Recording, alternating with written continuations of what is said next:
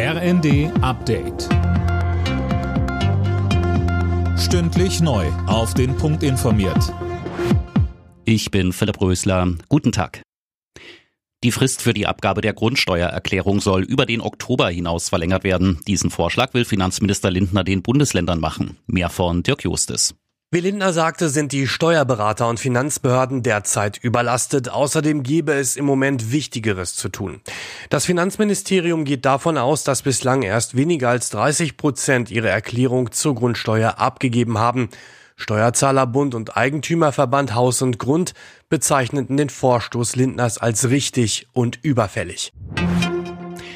Zum 15. Dezember bekommen auch Rentner die 300 Euro Energiepauschale. Das hat die Bundesregierung beschlossen. Berechtigt sind alle, die zum Stichtag 1. Dezember dieses Jahres in Rente sind. Die Zahlung erfolgt automatisch. Beantragt werden muss nichts. Enttäuschung und viele Fragezeichen. Vor allem das bleibt von der Bund-Länder-Konferenz. Die Runde konnte sich nicht auf die Finanzierung weiterer Entlastungen in der Energiekrise verständigen. Knackpunkt ist die Gaspreisbremse, die noch nicht komplett ausgearbeitet ist. Sachsens Ministerpräsident Kretschmer fordert mehr Tempo bei den geplanten Entlastungen. Thüringens Regierungschef Ramelow hätte sich konkretere Beschlüsse gewünscht.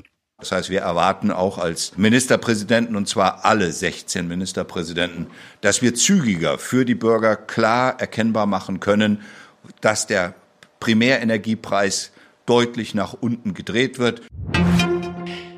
TV-Koch Alfons Schubeck muss sich seit heute vor dem Münchner Landgericht verantworten.